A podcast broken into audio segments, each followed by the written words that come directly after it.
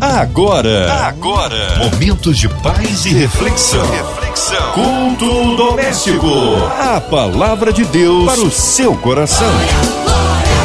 Com Márcia Cartier. E por aqui na sua 93 FM, mais um culto abençoado. É o culto doméstico que chega até você, na sua casa, no hospital, você encarcerado, aonde quer que você esteja.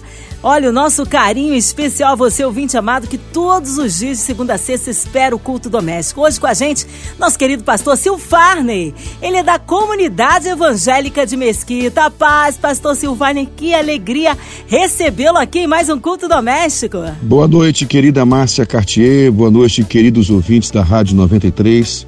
Sejam bem-vindos a mais um culto doméstico e vamos mais uma vez estudar a palavra do Senhor. Amém. Obrigado, carinho, a presença. Um abraço aí a todos da comunidade evangélica de Mesquita. Hoje a palavra está no Novo Testamento, pastor Silfarney. Estaremos lendo o livro, ou melhor, a epístola de Tito, capítulo 2, versículos 11 a 15.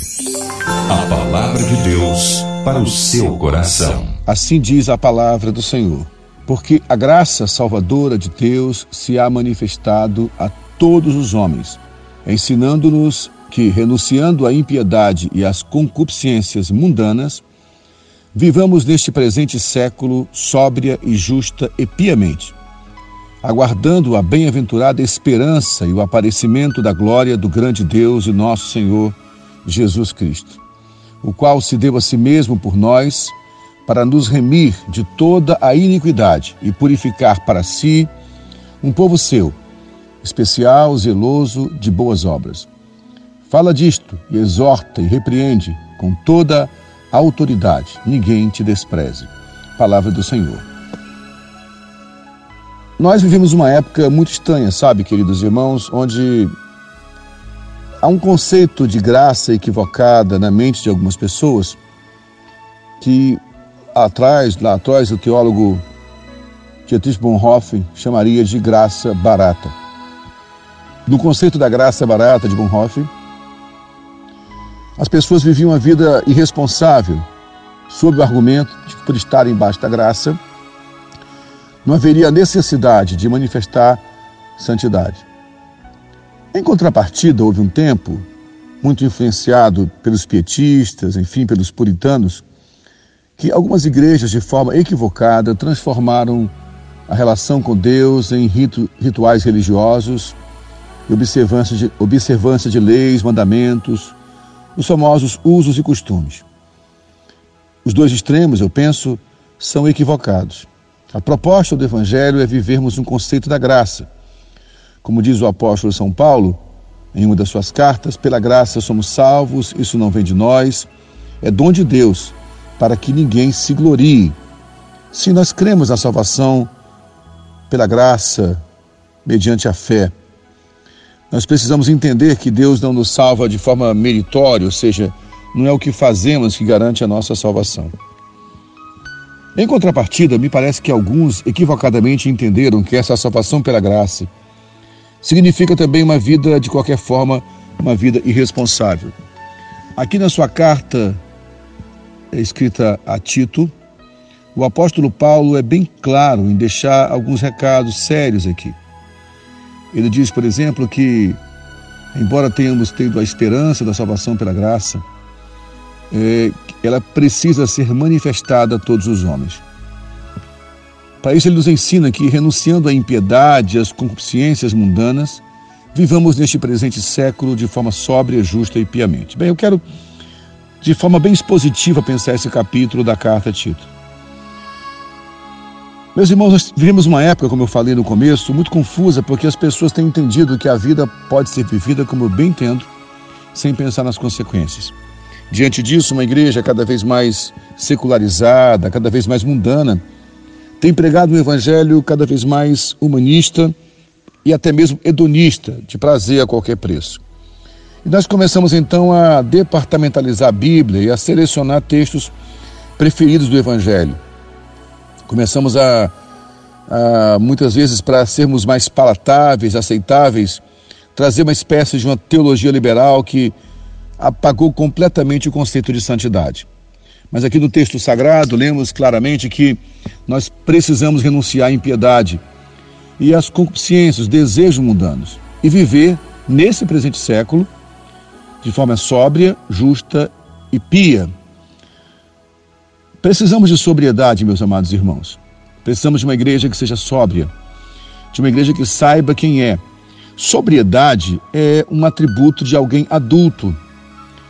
Uma pessoa infantil não consegue sobriedade, porque ele vive de impulsos, de intuição, de paixões. Sobriedade é para gente adulta. Eu penso que um dos riscos que a igreja brasileira enfrenta nesse século é exatamente a falta de maturidade. Vivemos um tempo de uma fé ingênua, mas não no sentido bom da palavra ingênua, porém numa fé infantil, onde achamos que Deus é o Papai Noel, ou que nós nos tornamos super-homens, e que a nossa vida sempre vai dar tudo certo, tudo bom, e quando algo vem fora daquilo que esperamos, nós nos magoamos, nos ferimos e nos afastamos de Deus. Uma característica da vida adulta sóbria é a consciência que nem sempre você é amado por todos. A criança não. A criança quer ser aceita o tempo inteiro.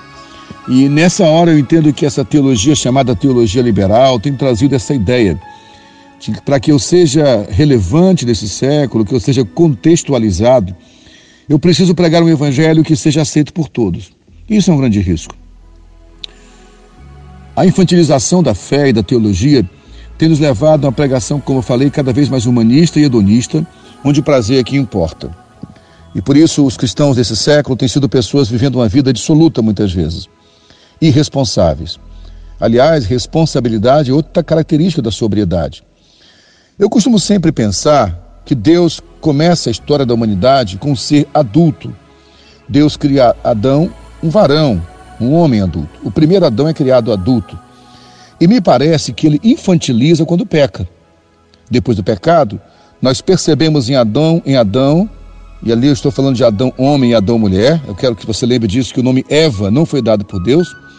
O nome Eva, dado à varoa, a mulher, foi dado pelo próprio homem após o pecado. Então Adão homem, Adão mulher, tinham tudo o que Deus havia propiciado para eles, porém escolheram o pecado. E após o pecado, você percebe reações infantilizadas. Uma delas, por exemplo, dá a, entender, dá -se a entender na palavra de Deus que na viração do dia, no pôr do sol, o pai vinha conversar com seu filho Adão. Mas quando eles pecam, em uma das versões bíblicas ligadas ao original, dizem que ao ouvirem os passos de Deus andando pelo jardim, se esconderam. Crianças fazem isso.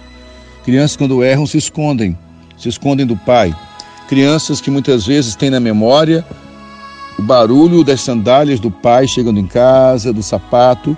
Isso lhes causava terror, talvez até marcados para a imagem de uma paternidade violenta e agressiva.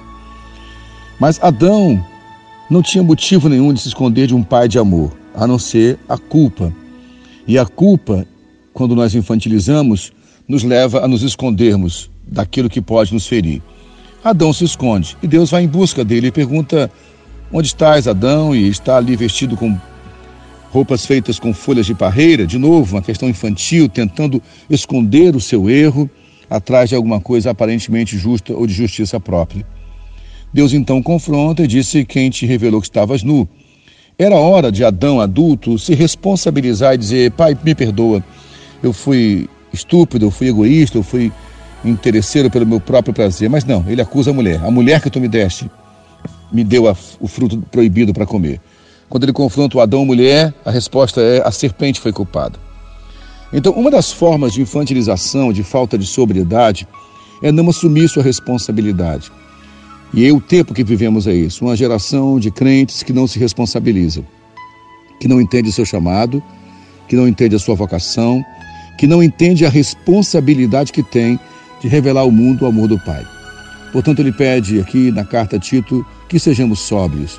Oh, meus amados irmãos, que haja sobriedade em nós. Também que temos uma vida justa. Sabe de uma coisa? Não está faltando crentes no Brasil. Nós somos milhões, alguns falam de 40% ou até algumas vezes 50% da população ser evangélica. Mas não é de crentes, de mais crentes apenas que precisamos, mas de pessoas justas. Porque as pessoas justas revelam a justiça de Deus. Portanto, ter uma vida justa é uma vida adulta também.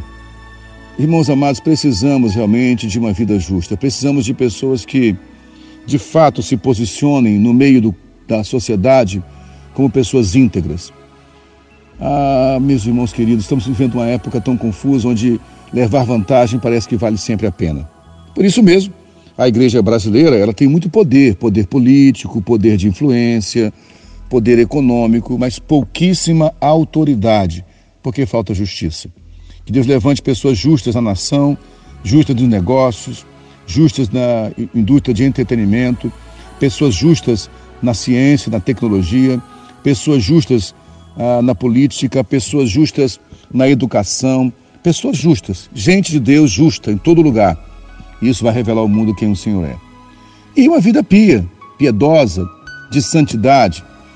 É, como eu falei, o conceito, um dos conceitos da teologia liberal e mesmo da graça barata é de que já que eu fui salvo pela graça, pouco importa o que eu faço, como eu vivo, porque Deus me ama incondicionalmente, é isso que importa. Porém, ao contrário. Quando eu fui alcançado pela graça, eu não posso menosprezar essa graça. O autor aos Hebreus chega a dizer que se Deus foi duro com aqueles que pisaram na lei dada a Moisés, ao povo de Israel, o que não dizer daqueles que pisarem na graça de Deus? Eu preciso ter uma vida pia, meus irmãos uma vida pia para que o mundo reconheça quem é o Senhor. Agora, piedade ou santidade não tem a ver com que eu me santifique ou tenha piedade para poder merecer o amor de Deus. Não, não, não. É o contrário. Porque fui alcançado pelo amor e pela graça de Deus, eu tenho uma vida pia. Como diz a palavra, sem a santificação ninguém verá o Senhor. E muita gente entende que eu tenho que me santificar para que assim eu veja o Senhor. Mas é exatamente o contrário. Porque eu vi o Senhor, eu me santifico para que os outros vejam o Senhor em mim ou através de mim. A santidade, a piedade, na verdade, não é para que eu me isole das pessoas. Porque eu não vou me santificar para proteger, me proteger-me do mal que é no outro. Eu vou me santificar para proteger o outro do mal que é em mim. Pois toda piedade é relacional, é para que me conduza a relação com o próximo, revelando o amor do Pai. Então, temos vida sóbria, justa e pia aguardando a bem-aventurada esperança e o aparecimento da glória do grande Deus e nosso Senhor Jesus Cristo. Essa é a nossa esperança, que Ele voltará, que Ele virá nos buscar e que nós nos encontraremos com Ele, revelando às nossas próximas gerações a esperança da volta de Jesus. Trazemos um sentido maior à nossa pregação. Como disse já algumas vezes aqui, eu confesso que eu tenho andado um pouco preocupado com essa pregação muito humanista onde parece que tudo se limita a esse mundo.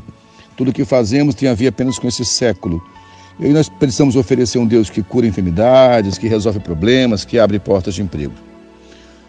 Bem, não pense você que eu duvido disso. Eu creio em um Deus que pode curar e cura enfermidades e abre portas de emprego, sim. Porém, eu não tenho que servir o Senhor nessa expectativa. O apóstolo Paulo disse certa vez que se nós esperássemos apenas deste mundo, seríamos os mais miseráveis dos homens nós precisamos voltar a falar da volta de Jesus. Precisamos voltar a ter essa doce esperança que o Senhor voltará. Para que assim nossa pregação tenha sentido pleno. Nós vivemos na esperança da volta do Senhor Jesus Cristo. Meus irmãos, ah, para que isso aconteça, é necessário, como diz o versículo 14, se levante um povo que Deus quer purificar para si, um povo seu especial, zeloso e de boas obras. A esperança da volta do Senhor Jesus nos faz ter a missão de ter essa vida de zelo e boas obras. Repito, não para que eu mereça ser salvo, por favor, mas ao contrário. Para que o mundo, através da vida da igreja, conheça um pouco do que é o reino de Deus. Com a vida de piedade, de zelo e de boas obras. Precisamos renovar a esperança na volta de Jesus. Eu quero insistir mais uma vez meus amados irmãos, pregadores estão assistindo, ouvindo esse programa agora, pastores, por favor, vamos voltar a falar da volta de Jesus. Vamos voltar a reacender no coração dos crentes o anseio da Maranata, como diziam os primeiros apóstolos: Maranata, ora vem, Senhor Jesus.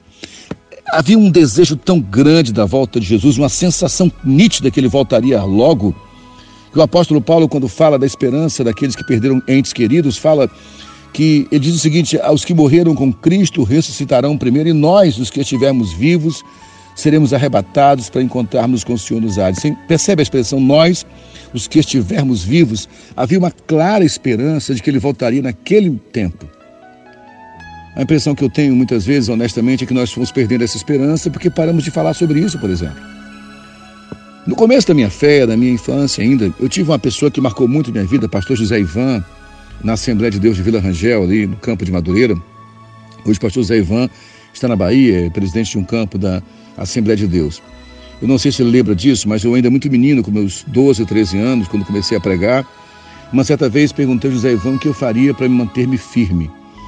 E ele, na época, com um pouco mais de 20 anos, dizia para mim, se Farney, uma coisa me preocupa, quando um crente perde a saudade da volta de Jesus, quando um crente perde o anseio para que o Senhor volte, ele precisa realmente estar preocupado.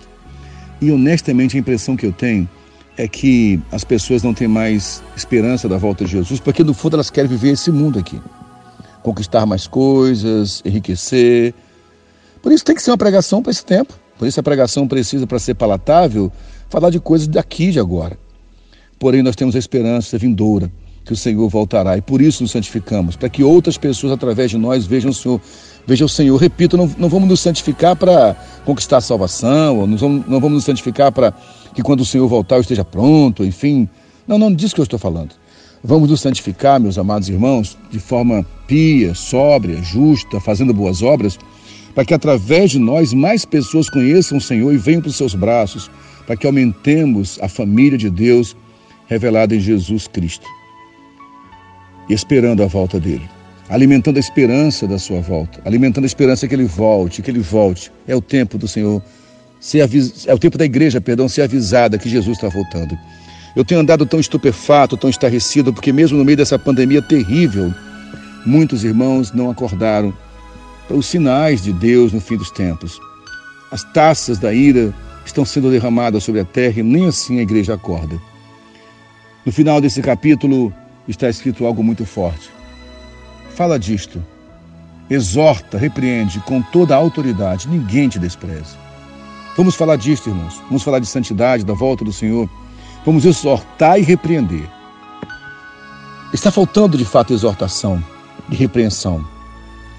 Me perdoem se pareço ser azedo no que eu vou dizer, mas a impressão que eu tenho é que as pessoas estão rindo demais no púlpito, porque está faltando pessoas para fazê-las chorar de quebrantamento e humilhação. Chorar para que possamos admitir nossa miséria, admitir nossa irresponsabilidade com a missão que nos foi confiada. Chorar por tratarmos a graça como coisa qualquer e pisarmos nela. Mas, pelo contrário, que esse choro nos, esse choro nos levante. Por isso, a exortação e a repreensão tem que ser com autoridade. E esse é o problema. Como já falei no começo aqui, a igreja brasileira hoje goza de muito poder, poder político, poder econômico, uh, poder de influência na mídia. Mas infelizmente talvez nós tenhamos trocado o poder por outra coisa mais importante, que é a autoridade. Talvez o preço de ter poder de influência, poder político, poder midiático para a igreja cristã evangélica brasileira tenha sido abrir mão da sua autoridade. E nos tornamos uma piada para algumas pessoas, nos tornamos piadas para os políticos que brincam com a igreja, fazendo o que bem entendem. Gente inescrupulosa e corrupta. É lógico que Deus tem gente séria na política, mas há muita gente inescrupulosa e corrupta zombando da igreja. Por quê? Porque perdemos a autoridade. A autoridade não está no número de membros que temos em nossas igrejas, a autoridade da igreja não está no poder econômico que ela tem. A autoridade da igreja não está se ela tem programas de televisão ou não, ou rádio. A autoridade da igreja não está no tamanho do seu templo, a autoridade da igreja está em representar de fato o seu autor. A autoridade vem de coisa autoral. Nosso autor, autor da nossa fé, autor e consumador da nossa fé, precisa ser revelado através de nós ao mundo e isso vai conferir autoridade. Algumas vezes, os fariseus daquela época, indignados, inconformados com a pregação de Jesus que confrontava a sua hipocrisia, enviavam muitas vezes pessoas para prender Jesus. Em um dos episódios, os guardas vão para prendê-lo e voltam abobalhados, atordoados, e os sacerdotes perguntam: por que vocês não prenderam? E eles falam: ah, porque ele fala como quem tem autoridade. Algumas vezes dizem sobre isso, que ele falava como quem tem autoridade, não como os fariseus daquela época. A igreja do tempo, a, a, a religião judaica do primeiro século era cercada de hipocrisia, era, um, era uma religião teatral, de encenação. Ah, meus irmãos, eu fico muito triste quando penso nisso, porque quando houve a reforma protestante, há mais de 500 anos atrás, com Martinho Lutero, a igreja cristã apostólica romana vivia um tempo de encenação e de hipocrisia. E eu lamento pensar que talvez muitos de nós vivamos isso também. Precisamos recuperar nossa autoridade. É um livro que eu amo muito, A Crise de Integridade. Infelizmente, me perdoe, me falha o nome do autor. É um livro que eu li ainda em 1989, tem muito tempo. E esse autor dizia que a igreja não precisa de maquiagem, ela precisa de cirurgia, de uma reforma, de uma restauração total.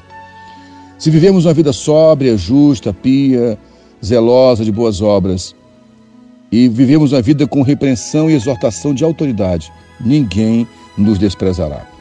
Eu espero que essa palavra alcance teu coração hoje, meu irmão, minha irmã, e você se comprometa com Deus a buscar uma vida de santidade e justiça, não para merecer a salvação, repito, mas para revelar a salvação a quem está perto de você.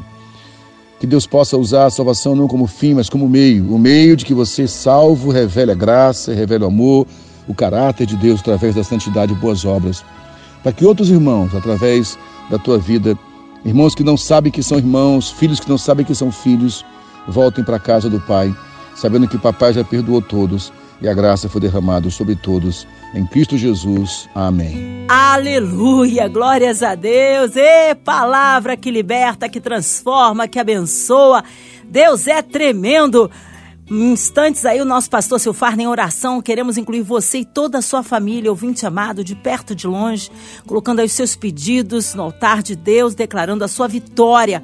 Você que está aí encarcerado no hospital, numa clínica, você com o coraçãozinho enlutado, precisando do socorro de Deus, seja qual for a área da sua vida financeira, espiritual, familiar, profissional, recebe a tua bênção, creia na vitória colocando também a cidade do Rio de Janeiro, nosso país, o nosso Brasil, nossas igrejas, missionários em campo, nossos pastores, pastor Silfarne, sua vida, família e ministério, a equipe da 93 FM, nossa irmã Invelise, Marina, André Amari Família, Cristina Xista Família, nosso irmão sinoplasta Fabiano e toda a sua família.